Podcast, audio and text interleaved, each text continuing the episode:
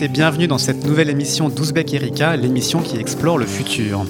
Et oui, même en été, on explore le futur, on explore le futur avec vous, on vous suit jusqu'en vacances pour ceux qui ont la chance d'y être, ceux qui profitent sur une plage du réchauffement climatique ou ceux qui pêchent dans quelques gorges ombragées des poissons bourrés de pesticides, de phtalates ou autres métaux lourds, ou ceux moins chanceux qui sont condamnés à vivre et à suivre des cours de char à voile enfermés dans des clos, des camps de loisirs obligatoires surveillés.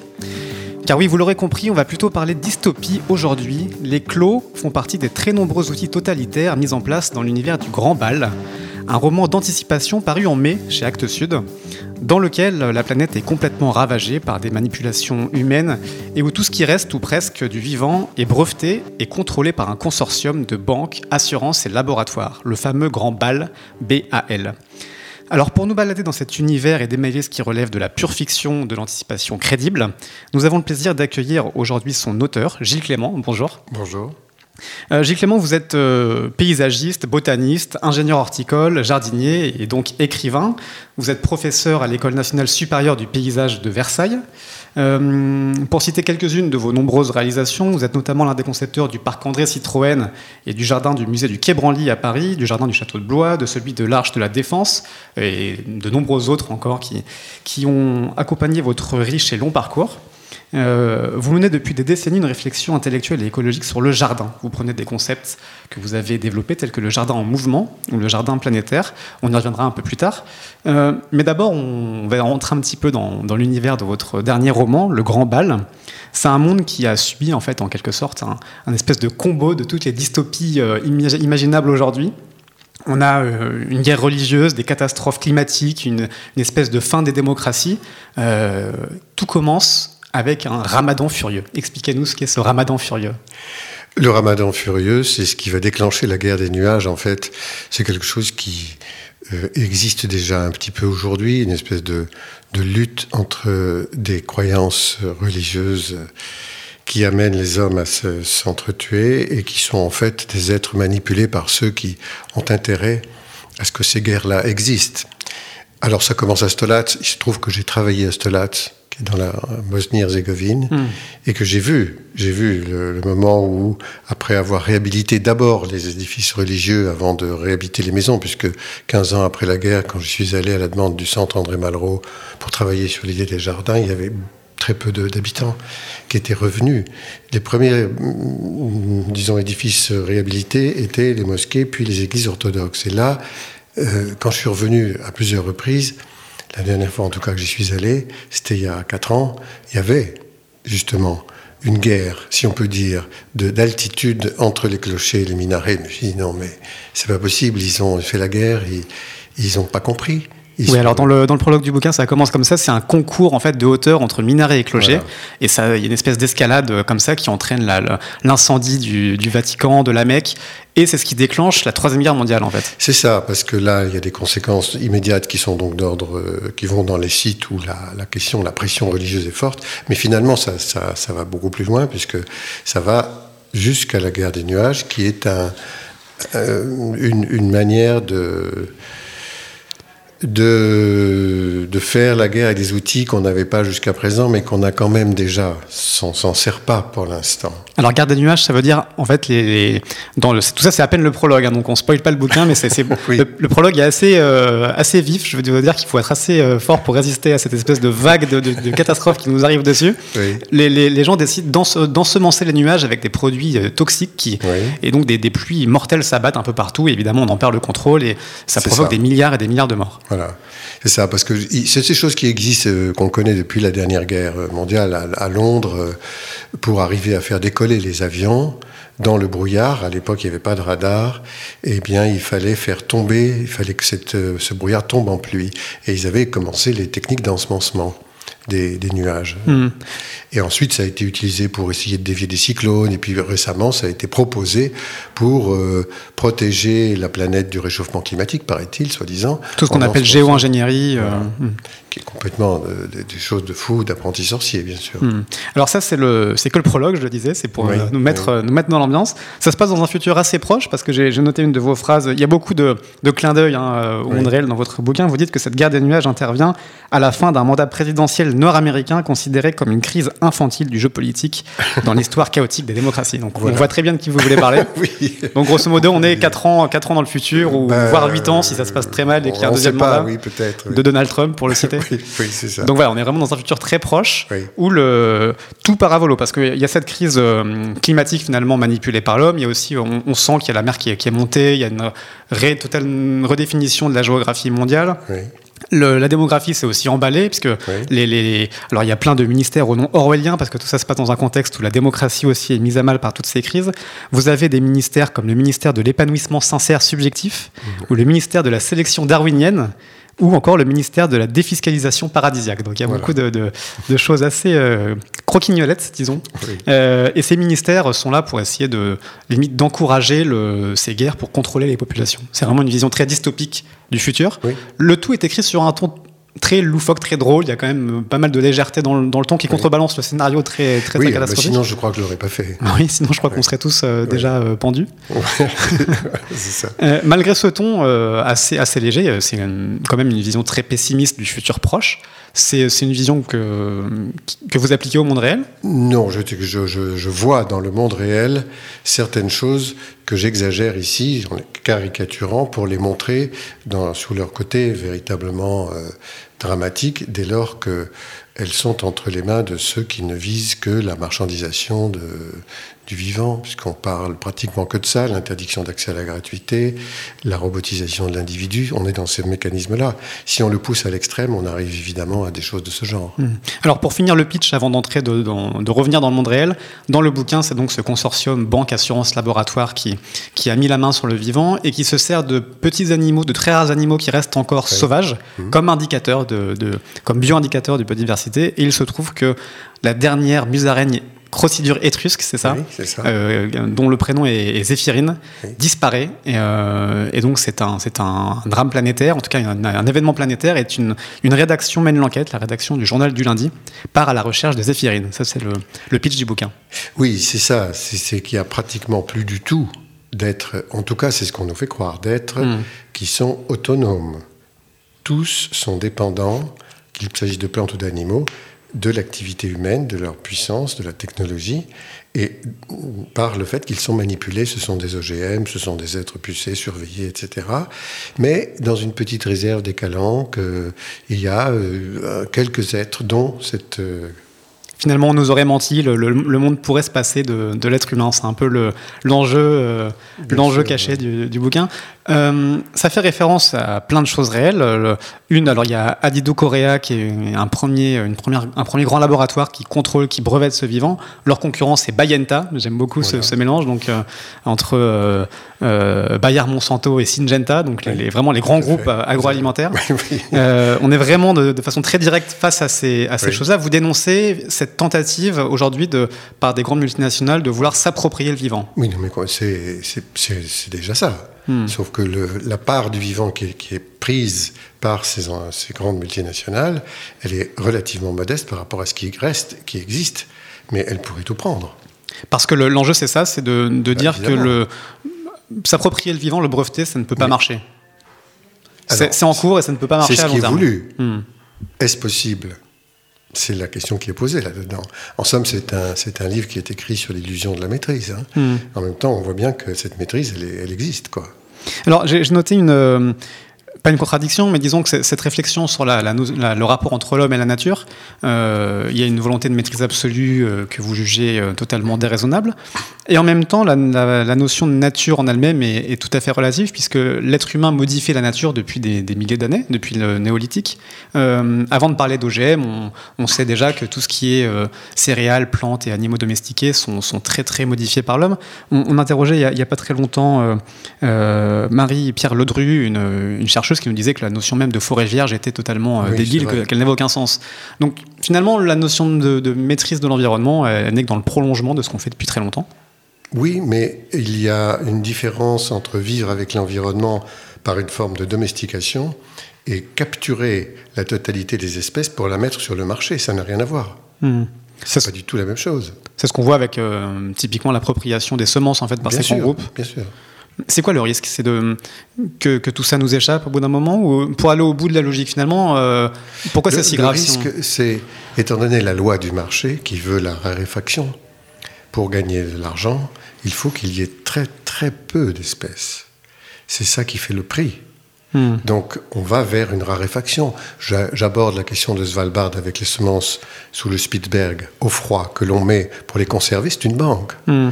Mais enfin avec le réchauffement climatique, hein, finalement dans le roman on voit bien que ça fonctionne pas, mais c'est quand même calculé pour que on, on se rassure avec cette banque et qu'on puisse supprimer, détruire tout le reste. C'est ça qui est prévu.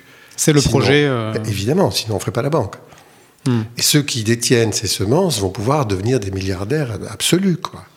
Raréfaction de la diversité, ça veut dire menace de l'humanité dans le futur de façon drastique, dans la mesure où, c'est une évidence, cette humanité dépend de la diversité. Hmm. Il y a un autre euh, grand axe que, que vous dénoncez dans le bouquin, ou sur lequel vous attirez l'attention, c'est cette fameuse géo-ingénierie, donc avec cette, euh, cette garde des nuages. C'est aussi la, la, la même notion de, de ne pas pouvoir tout contrôler, c'est attention si on va vers la géo-ingénierie. Donc, alors pour, pour expliquer un peu ce que c'est, hein, peut-être la géo-ingénierie, euh, il y a des projets par exemple pour injecter des particules de sulfate dans l'atmosphère, oui. pour, pour ré réfléchir les rayons du ça. soleil, mmh. et donc diminuer le réchauffement climatique. Ça, oui, oui. ça, ce serait une erreur. Ça, ce serait vraiment, c'est vraiment l'apprenti sorcier. On ne sait pas du tout, mais du tout où on va avec ça. Mm. Pas du tout. Dans le mécanisme de l'évolution, on voit bien qu'il y a des choses très très différentes qui se passent d'un siècle et d'un millénaire à l'autre. Donc là, on se base sur quelque chose que l'on connaît dans l'état actuel de la situation. Ça peut changer du jour au lendemain et on a tout faux. Mm. Ouais. Dans le bouquin, les noms des personnages sont aussi très intéressants parce que le rédacteur en chef du journal du lundi s'appelle Robert Didieu ça vient de, de l'île Dieu où il est né. Voilà. Donc il est surnommé Dieu, tout simplement. Oui, on l'appelle Dieu finalement. En toute simplicité. Mhm. Mm -hmm. Son fils, c'est Jesus, le, le DJ. Il est surnommé le DJ du New Queen. Oui. Euh, il y a aussi Marie-Madeleine qui traîne dans le coin, qui est secrétaire oui. du JDL, je crois. Il y a Deville, évidemment, le De Deville Cross, euh, ex-star de football mondial. Voilà. Tous ces noms, euh, c'est un clin d'œil au fait que peut-être on. Un peu comme dans Homo Deus d'Harari, cette notion de vouloir se prendre pour Dieu, c'est. Bien sûr. Là, je me suis vraiment amusé. Je me suis dit, bon, je mets, je mets tout ça en dérision parce que on s'appuie trop là-dessus et, et, là, bah, on montre un, un, pauvre Dieu avec un Y, hein, mais un pauvre Dieu qui a aucun bah, rapport avec qui un personnage. Rien. Il, a, il est sous axomile, il, a, il lui manque un rein, il va peut-être mourir. D'ailleurs, finalement, il meurt de rire. Faut pas trop dévoiler pour les. Faut pas trop dévoiler, mais... oui. Enfin, bon. Roman n'a pas fini le bouquin, je crois. Faut pas qu'on lui, qu lui raconte la fin. Mais tout ça, voilà, c'est le, c'est toute la, tout l'ubris, toute la dérive que vous dénoncez dans le bouquin, qui fait face à ce que vous prenez en, Alors, en négatif. Euh... C'est pas, c'est quelque chose d'un petit peu différent aussi. Hmm. Mm. Je crois que même si l'humanité se trouve manipulée par euh, cette énorme puissance technologique et la science et la loi du marché, les humains restent des humains. Ils restent avec leurs faiblesses, leurs rêves, et Gabi, Gabriel Privadel, mmh. celui qui est peut-être un des principaux personnages du livre. Un enquêteur du, du. Un enquêteur. Et il euh, représente assez bien quelque chose qui est euh, la possibilité encore de rêver, justement, et de faire ce qu'on ce a envie de faire et pas forcément ce qu'on vous dit de faire. Mmh. Donc, euh, j'ai voulu que ces personnages-là aient tous un caractère très, très marqué et montrant très bien la singularité humaine plutôt que les, des êtres qui seraient tous les mêmes et qui seraient des robots. C'est un besoin d'imaginaire, un besoin de rêver que, que, vous développez dans le bouquin. C'est important de, pour imaginer des futurs différents de celui de, de Bayenta, pour oui, faire simple. C'est développer oui. d'abord construire des discours et des imaginaires. Oui, et puis je, je pense aussi que c'est une des puissances de l'être vivant en soi, c'est justement de ne pas se soumettre à la mécanisation totale, quoi. Hmm. d'inventer quelque chose. Un être humain au cours de sa vie, pour moi c'est la théorie véritablement lamarckienne et pas darwinienne du tout, hmm. il peut changer. Alors vous parlez de théorie lamarckienne, darwinienne, pour expliquer en, en, en gros, rapidement Eh bien Lamarck dit, dans le courant de la vie d'un être, quelque chose peut modifier en lui quelque chose d'important qu'il va transmettre à sa descendance, Hmm. ce qu'on appelle la transmission des caractères acquis. Darwin dit pas du tout, 50 ans plus tard, hein, dans les théories de l'évolution, c'est quand même Lamarck le premier, il dit pas du tout, euh, il y a un panel de possibilités, il y a les êtres qui ont des possibilités concernant la situation actuelle dans l'environnement, eux ils sont bons, ils résistent, les autres disparaissent. Nous sommes dans cette vision très très darwinienne dans le gouvernement actuel. Hein. Hmm. C'est les, les, fainéants, ils disparaissent, puis il y a les bons qui sont les performants, compétitifs, etc. C'est pas du tout ça la réalité. Pas du tout, du tout. Et on l'a vu, on l'a remis d'ailleurs aujourd'hui, la théorie euh, lamarckienne en, un peu en avant à, partir de la transmission des caractères euh, de l'obésité qui sont transmis à la deuxième génération, puis ensuite à toutes les autres. Hmm. Et c'est, ça s'acquiert dans le courant d'une génération. Et on a, on a, ça porte sur l'épigénétique, mais peu importe. C'est ça, c'est ce qu'on appelle l'épigénétique. Oui, bien sûr le résultat est quand même le même, en tout cas pour moi. Hmm. Et, donc c'est quelque chose qui est, qui est, je trouve, très très important. Quand dans une classe de petits, on a des tous différents, il y a les lents, il y a les rapides, et ben d'accord. Et alors c'est pas parce qu'il y en a un qui est plus lent que les autres qui sera le plus mauvais dans la future. On n'en sait rien. On hmm. n'en sait rien réhabiliter une vision lamarckienne du monde peut-être pour commencer à, penser différemment notre rapport à la nature. Il y a aussi d'autres concepts, on peut venir à vos concepts plus personnels. Vous développez depuis longtemps ce concept de jardin en mouvement. Euh, là, on entre un peu dans les réponses à toutes ces dérives euh, qu'évoque le bouquin. C'est quoi un jardin en mouvement? C'est un jardin qui prend en compte les dynamiques du vivant sur le terrain, qu'il s'agisse des plantes, euh, des animaux, même de notre intervention à nous c'est en quelque sorte une mise en place d'un dialogue et pas du tout une idée de la maîtrise avec une dépense d'énergie contraire qui ferait qu'on va systématiquement contrer jamais avec. On garde une plante, on tue toutes les autres, un animal, on tue tous les autres. On fait ça évidemment dans l'agriculture mmh. industrielle, mais on le fait dans n'importe quelle méthode de jardinage. On fait du nettoyage, on ne fait pas du jardin. Mmh. Ça, veut dire prendre en compte vraiment toutes les interactions, les symbioses dans le, oui, dans le jardin? Oui, bien sûr, et dont une euh, qui m'a donné le, terme de jardin en mouvement, qui est le déplacement physique sur le terrain d'une plante qui n'a pas d'autre moyen de se reproduire que la graine. Hmm. Il y a beaucoup de plantes qui se multiplient végétativement, par les racines, par des boutures, par des stolons, etc. Il n'y a pas besoin, elles, font aussi des graines, celles-là, mais elles s'en servent pas forcément, tandis que celles qui n'ont que les graines, elles, elles, elles n'ont pas d'autre solution. Et les graines sont portées par le vent et les animaux. Et les plantes de, l'année, de la génération suivante, les petits vont se, vont se trouver on ne sait pas où, ailleurs. Ce sont des vagabondes. Elles se déplacent sur le terrain. Si moi je veux respecter la dynamique du vivant, je vais respecter aussi la dynamique du déplacement physique des espèces sur le terrain, y compris de celles des plantes auxquelles on ne s'attend pas. Mais c'est réel. Et je le fais. Et je change mon chemin, mon passage, ma manière de gérer. et les formes changent d'une année sur l'autre à hmm. cause de ça. Mais la philosophie générale, c'est on respecte ou on travaille avec la singularité de chacun des êtres on accompagne plus qu'on ne maîtrise. Bien sûr. Ça rejoint un peu ce qu'on entend euh, beaucoup sur la permaculture, l'agroécologie. c'est le même genre de concept? Oui, c'est des concepts pas tout à fait les mêmes, mais ça utilise. Oui, c'est la même philosophie, disons. Hmm. Après, ce sont des techniques qui sont différentes. La permaculture est plus appropriée à une culture de production vivrière et elle est extrêmement intelligente avec le, la, la mise sous le sol d'une matière organique qui se décompose lentement et qui va produire des aliments à la mesure de la demande de la plante. Hmm, oui, parce que vous parlez de jardins, c'est des, jardins euh, à destination non vivrière, c'est des, choses. Euh, Général, euh, hmm. moi j'ai un potager aussi. Hein. Oui. J'ai un jardin. Ce, jardin en mouvement, il s'inscrit dans un autre, un autre concept plus général, qui est peut-être plus un objectif à atteindre, celui de jardin planétaire. C'est prendre conscience du fait qu'on vit tous dans une même biosphère interconnectée, si j'ai bien mmh. compris, c'est à peu près ça. C'est exactement ça. D'ailleurs, le Grand Bal est une vision du jardin planétaire. Le jardin planétaire, c'est la planète considérée comme jardin hmm. pour trois raisons. Le brassage planétaire, la couverture anthropique et la définition du mot jardin. Hmm. Brassage, tout est mélangé partout, porté par le vent, les animaux ou par les humains. La couverture, l'homme est partout, comme le jardinier dans son jardin. La, définition, l'enclos, nous sommes dans les limites de la biosphère, la vie est là, elle n'est pas ailleurs. Hmm, c'est un concept qui est intéressant dans le sens où il, inclut l'homme justement. C'est prendre euh, acter le fait que l'homme est partout et qu'il faut. Bien sûr. finalement, ça, ça. C'est pas Gaïa. Euh, hmm, c'est pas. C'est pas seulement Gaïa. Hmm. Gaïa se passe de l'homme. C'est un être vivant. On est bien d'accord. Mais c'est un ensemble vivant. Mais l'homme est dedans. Il fait partie de la nature. Vous, dites beaucoup aussi, je vous ai entendu dans d'autres interviews, parler de la, place de l'homme, prendre conscience que notre place n'est pas non plus si prédominante que ça, ou en tout cas qu'elle est à relativiser. Nous sommes là depuis très peu de temps par rapport au reste du jardin finalement. On est tout petit, on vient, on vient de naître, quoi. Hmm. C'est ridicule l'âge que nous avons, la, maturité que nous avons par rapport à celle des plantes et des animaux qui étaient là depuis des millions d'années et qui ont mis au point un certain génie naturel qui leur assure cette, cette, euh, survie possible dans le temps. Nous, euh, on joue comme des enfants, on fait un truc, ah tiens, on va faire une bombe atomique, hop, là ça explose, c'est pas grave, on recommence, on fait des machins complètement débiles, quoi. Hmm. On se rend même pas compte de nos, de nos stupidités. Je crois qu'on est immature. Enfin, ça veut pas dire que je me positionne comme quelqu'un qui serait un extraterrestre en train de regarder. Oui, je suis sans doute aussi immature comme tous les autres humains. Vous n'êtes pas encore Dieu, ni avec un Y. Non, non, non.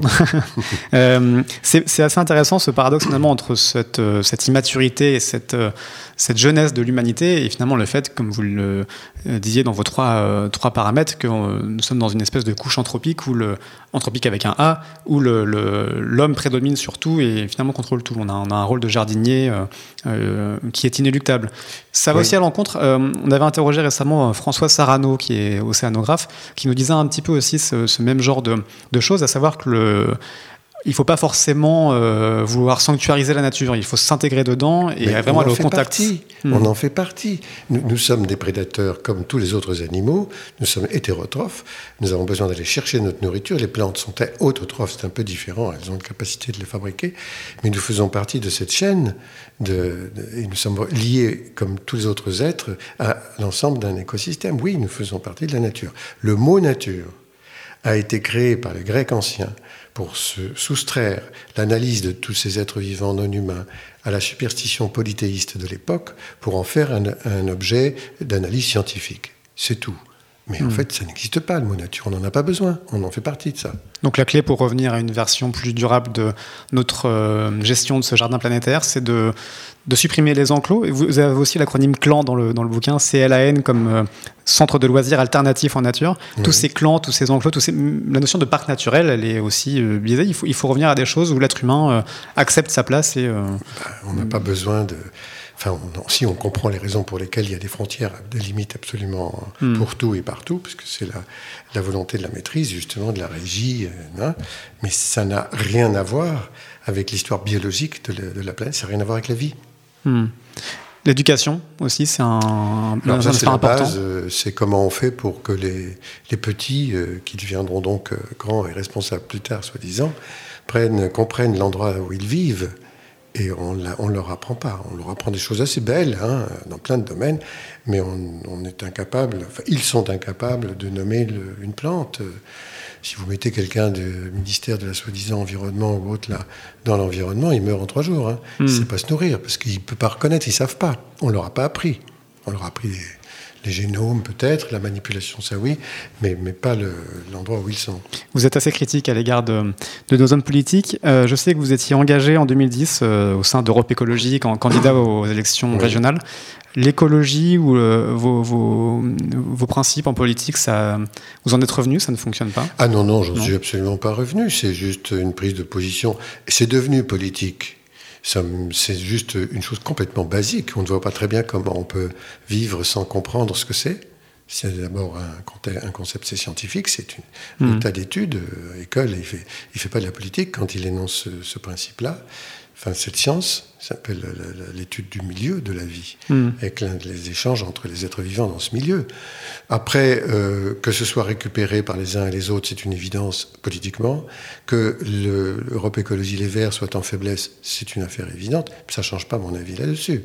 Et comment vous analysez le fait qu'on soit si lent à, réagir et à changer de modèle alors que... Mais parce que c'est incompatible hmm. avec le modèle économique. Incompatible tout le monde prend conscience de ce qu'il faut faire aujourd'hui, bien plus qu'il y a encore il y a 20 ans. Je le vois avec les jeunes, avec les étudiants, avec tout le monde. Hein. Mais personne ne le fait. C'est pas possible. C'est, ça va pas avec ce modèle-là. C'est, ce modèle économique monstrueusement dangereux dans lequel on vit qui empêche. Modèle économique, c'est-à-dire en fait la croissance.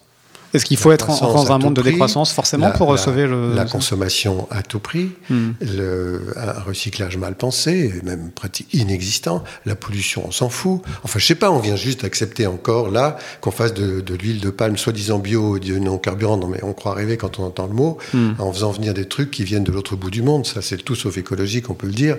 Et on continue à pousser les, les gens à rouler en bagnole, on arrête les trains, il n'y a pas de ferroutage, on est dans une... Mais c'est lamentable Hmm. C'est révoltant. Je ne sais pas, je, m'énerve tout le temps, mais je, je, ne comprends pas qu'on en soit là. Enfin, si, je comprends, je, je sais pourquoi. Oui, parce que vous, vous, avez aussi pas mal de, de, de théories politiques qui, qui, appellent à un mouvement qui vient de la base. Vous vous appelez aussi au jardin en résistance, un autre type de jardin. oui, c'est-à-dire que dès lors que tout ce qui arrive depuis en haut, verticalement, comme ça, qui, qui nous donne des ordres, ne fait rien du tout dans cette mesure, bah, ceux qui prennent conscience des urgences le font, mais à partir du terrain. Hmm. Eux, ils sont peut-être moins gênés que ceux qui ont des rôles politiques. J'ai eu l'occasion de parler avec plusieurs ministres Franchement, c'est pathétique. Hmm. Ils savent qu'ils n'ont pas le pouvoir, parce que c'est les lobbies qui l'ont. Eux, ils n'ont pas le droit d'agir. vous êtes très, très, critique aussi à l'égard du ministre actuel de l'écologie, Nicolas Hulot. Son bilan n'est pas... Hum, je, trouve que le, texte qu'il a produit dans le 1, hmm. ce, hebdomadaire, qu'on hmm. trouve dans est, remarquable. Mais il fait rien. Il ne peut rien faire. C'est juste du, c'est pas du baratin parce que ce qu'il dit est très très bien. Mais simplement, il ne fait, ce gouvernement ne fera rien de toute façon. C'est totalement évident, on le savait. Il y a un petit côté complotiste dans le bouquin. Alors, je ne sais pas si vous souscrivez à, tout ce qui est écrit dedans, mais euh, vous parlez de, du HARP, ce fameux programme américain euh, euh, qui sert à faire des études sur la très haute atmosphère. Vous, vous parlez de ça comme toutes ces théories qui en font un, outil pour manipuler le climat. Mhm. vous parlez des du califat des républiques avec ces espèces de pantins interchangeables qui ont des masques d'Anonymous et qui se, cet énorme cirque finalement euh, politico-médiatique euh, qui est en, façade avec l'ENAR, donc qui n'est pas l'ENA actuel mais qui est l'école nationale d'assujettissement rigoureux. Euh, donc voilà, tout, ça est une, espèce de mise en scène avec derrière les vrais gens qui contrôlent ce, consortium de banques, laboratoires, assurances. Ça, cet aspect complotiste, vous l'assumez ou ça, ça, reste de la fiction ou de la est la part de C'est vraiment là pour le coup, c'était comme c'est un constat. C'est du lobbying qui est fait par beaucoup de multinationales. voilà, c'est euh, ça. C'est tout. Hein. les, gens pour lesquels nous votons, qui sont des élus, donc, n'ont pas le pouvoir. Et c'est la raison pour laquelle je pense que nous ne sommes pas en démocratie. Hmm. S'ils avaient le pouvoir, on saurait pour qui on vote. Bon, bah, il y a quelque chose qui est en rapport entre nos représentants et nous, le peuple. Mais ce n'est pas du tout le cas. Il y a des rapports de lobbying dans, les, dans, beaucoup d'assemblées, dans beaucoup de, de parlements. Est-ce que, est que vous pensez qu'on peut euh, renverser ça à travers un lobbying citoyen, à travers on change le modèle économique, bien sûr. Et ce modèle économique, on le change à travers des pratiques citoyennes, à travers l'action de la base C'est une véritable révolution qui partirait d'un plan qui serait un projet politique dès lors qu'on on, met en, en, en, scène, en pratique, disons, tout ce qu'il faut faire pour, pour sauver le vivant sur la planète, donc nous. Et ça, ça construit le projet politique. Et à partir du moment où on a donc le ministère de la connaissance, c'est celui qui est le plus haut hein, pour moi. Hmm. Puis après, il y a tous les autres, les, les plus importants, hein, euh, le logement, etc. Puis à la fin, tout à fait en bas, en bas, là, il y a le ministère de l'économie. Hmm. Mais c'est pas lui qui donne ses ordres. Il est, il est, nécessaire pour faire fonctionner tout le reste, mais c'est pas lui qui donne ses ordres. Là, en ce moment, c'est l'inverse. C'est celui-là qui est en haut qui donne ses ordres. Alors, pour renverser la pyramide, euh, on peut revenir un petit peu sur ces fameux jardins en résistance. Euh, vous avez des textes sur votre, sur votre site qui décrivent un petit peu euh, ces modèles. C'est un modèle de jardin atomisé. Vous dites, ça, ça par, par essence, il faut que ce soit des jardins qui soient autonomes, qui soient. Ben oui, parce que s'ils sont, s'ils commencent à avoir une présence telle qu'ils peuvent inquiéter, ou une médiatisation, comme le cas de Notre-Dame-de-Lande, où malheureusement ça a été détruit, démoli parce qu'on en parle trop. Euh, ça, ça va pas. Le pouvoir n'apprécie pas. Tandis que des minuscules euh, interventions sont oubliées alors qu'elles existent et qu'elles ne sont plus du tout anecdotiques aujourd'hui. Elles se multiplient, c'est quand même un signe ah bah d'espoir intéressant. Oui, bien sûr. Hmm. Euh, dans la définition de ces jardins, sur le texte sur votre site internet, donc sur gilesclément.com, je crois, c'est ça. Mhm. vous parlez de jardins qui proposent de vivre selon un mode peu consommateur de biens communs et sur des bases qui élaborent les règles vers une économie nouvelle c'est ce que vous me décriviez. Ça passe par un brassage planétaire aboutissant à des écosystèmes émergents. Donc c'est réinventer les écosystèmes avec, à travers. Ils s'inventent tout seul. là, on n'a pas besoin d'intervenir, mais on lutte bêtement contre ça. Hmm avec un besoin quand même de fédérer tous ces micro-jardins atomisés. C'est assez complexe d'avoir à la fois cette gestion euh, très atomisée, très autonome, et en même temps une espèce de... Pour l'instant, ce n'est pas encore le moment de cette fédération-là, parce que justement, le, pouvoir dans, le pouvoir réel, qui lui est celui de la mondialisation, n'en veut pas. Hmm. Mais un jour ou l'autre, oui. Donc pour l'instant, on est dans un moment de construction de ces jardins. Oui, mais bien sûr. Construire son jardin, c'est. L'alternative, elle est là. Hein. Hmm. c'est pas par le jardin uniquement, bien sûr. C'est le modèle hmm. général. Oui. Vous aviez aussi écrit, euh, en tout cas signé une pétition euh, sur Mediapart pour justement appeler à défendre la, la, le bocage de Notre-Dame-des-Landes, la, ZAD qui s'était hmm. construite là-bas. Euh, je vous cite encore, en tout cas, le texte que vous signez. Ce qui s'y joue, c'est l'invention d'un vernaculaire contemporain fait d'enjeux mondiaux et de matériaux locaux. Ce qui s'y joue, c'est aussi la défense d'un patrimoine vivant issu d'une lutte solidaire qui ouvre nos imaginaires. On est encore dans cette vision d'un imaginaire. Ce qui est important, c'est de construire euh, d'abord un, univers mental dans lequel on puisse exprimer ces, jardins en résistance. Toujours la vie invente, c'est le titre de l'exposition qui est sur mon travail, qui est itinérante. Mais si je l'ai choisi, c'est parce que euh, il y a aussi dans, c'est pas que l'imaginaire. On est surpris par ce qui arrive et si on laisse le vivant avec la possibilité de s'exprimer, on est tout le temps dans l'émerveillement. Bon, il se trouve que les gens de Notre-Dame-des-Landes ont réussi à vivre avec une diversité que partout ailleurs on tue.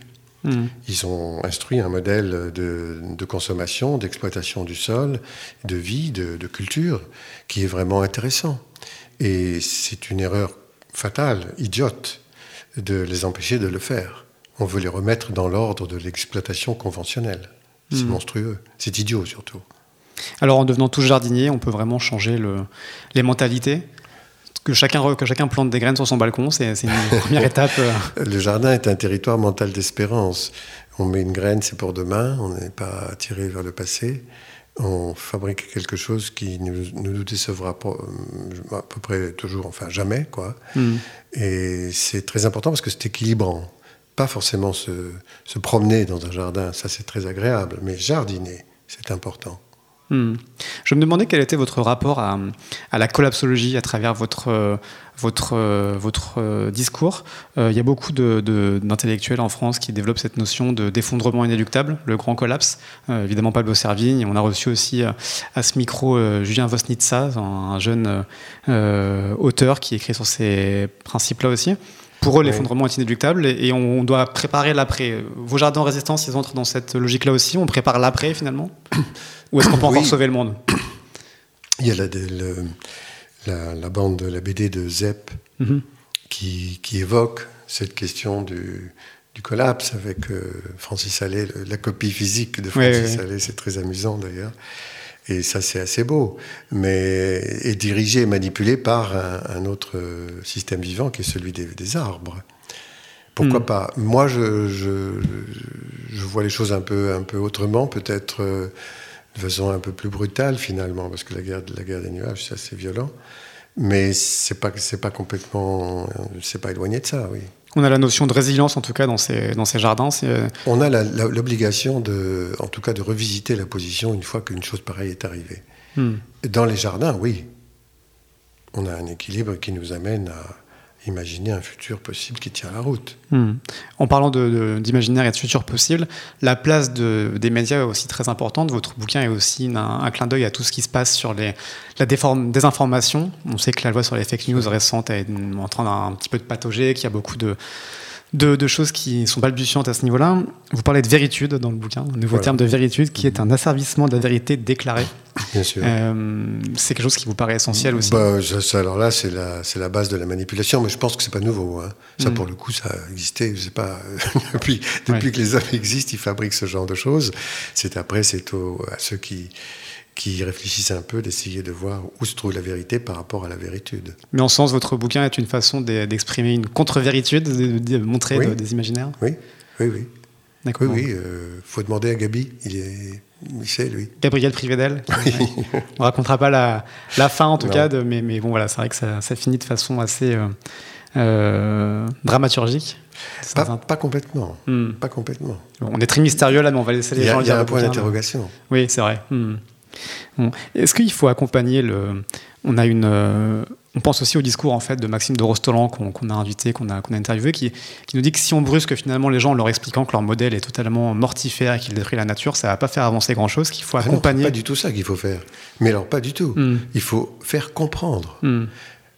Tout le monde peut devenir intelligent. C'est l'accès pour moi à l'intelligibilité du contexte. À partir du moment où on comprend, on fait ce qu'on croit qu'il faut faire, on agit avec une compréhension de la chose mais pas leur dire c'est pas bien, hmm. pas leur dire vous n'avez pas le droit d'avoir euh, des enfants, il en faut un et c'est tout, alors qu'on ne sait pas pourquoi. Ça a été dur pour les, Chinois du temps de Mao. Hmm. Si, on, si, si on apprend que bon, qu'on est tous liés, que la population, la démographie, que voilà, qu'on est dans le même espace, qu'on est dans le genre Si on comprend quelque chose là-dessus, automatiquement, il se passe, euh, il y a des réponses qui viennent de ceux qui ont, qui ont compris. Mais sinon, c'est une violence. Et on comprend mieux en agissant plutôt qu'en écoutant, c'est aussi votre message. Vous-même, vous avez compris en jardinant En pratiquant, oui. Hmm. oui. Donc les mains dans la terre pour... Euh, ah oui. Là, on a quelque chose qui n'a rien de théorique, euh, on est dans le constat. Hmm. Donc on ne doute pas. Oui, j'avais lu une étude de 2015 sur des chercheurs barcelonais qui avaient montré que les enfants apprenaient mieux quand ils étaient entourés de jardins et de parcs naturels. Évidemment. Et ils adorent ça. Hmm. Ils aiment comprendre et ils aiment se trouver en rapport avec euh, leur, capacité physique d'agir. Hmm. C'est magnifique. Bon, très bien, on reste sur cette euh, note euh, positive. Merci beaucoup, Gilles Clément. On va tous ressortir les, les truelles et les graines pour planter, un, planter un petit peu d'espoir. Merci beaucoup, merci à vous tous, chers auditrices et auditeurs, de continuer à nous écouter sur SoundCloud, sur iTunes, sur YouTube ou directement sur notre plateforme usbekerika.com. Merci à toi, Roman, pour ton travail excellent à la technique. Merci à tous et à très bientôt pour une nouvelle émission. Salut